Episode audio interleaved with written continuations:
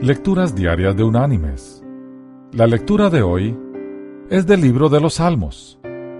Allí vamos a leer del Salmo 100, el versículo 2, que dice, Venid ante Él con cánticos de júbilo.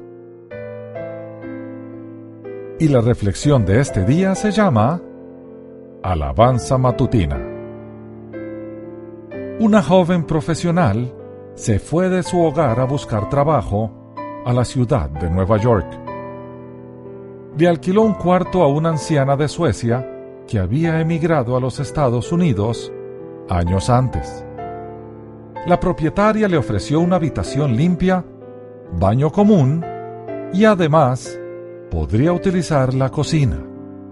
Todo a un precio razonable.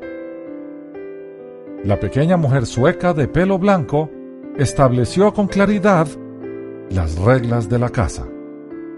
Nada de bebidas o cigarros, ni comida en los cuartos, etc. Haciendo una pausa a mitad de su declaración, la señora preguntó, ¿Canta usted? ¿Toca algún instrumento? La música es buena. Yo solía tocar el piano en la iglesia, pero ya no lo hago. Estoy muy vieja. Mi oído ya no es tan bueno, pero amo alabar a Dios con la melodía. Él ama la música. Después de un día completo de ajetreo en el nuevo cuarto, la joven durmió profundamente hasta las 5 y 30 de la mañana. Despertó por los horribles ruidos provenientes del piso inferior. Bajó las escaleras y siguiendo el sonido llegó hasta la puerta de la cocina. Allí estaba la señora sueca, frente al fogón, acicalada para ese nuevo día, cantando con júbilo a todo lo que le daban sus pulmones. La joven nunca había escuchado una voz tan horrible. No obstante, era preciosa para Dios. La escuchó repetidamente cada amanecer, mientras vivió en la habitación alquilada, ubicada justo sobre la cocina. La dama sueca falleció pocos años después.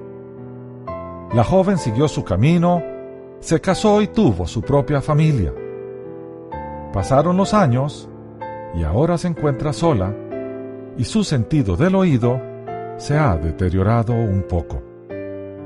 Sin embargo, cada mañana se le puede ver frente al fogón cantando, fuera de tono y en voz alta, pero llena de gozo, alabando al Señor. Una forma gloriosa de comenzar el día.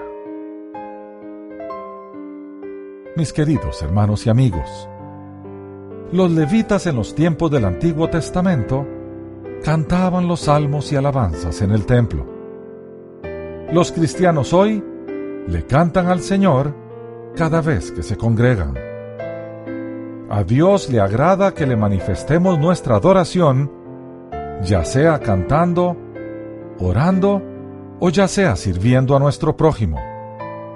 De cualquier forma, si en verdad deseamos agradar a Dios, si en verdad queremos manifestarle nuestro amor, una sola palabra basta para explicar cómo hacerlo. Obedezcámosle. Él ya lo dijo en la última cena. Si me amáis, guardad mis mandamientos. Que Dios te bendiga.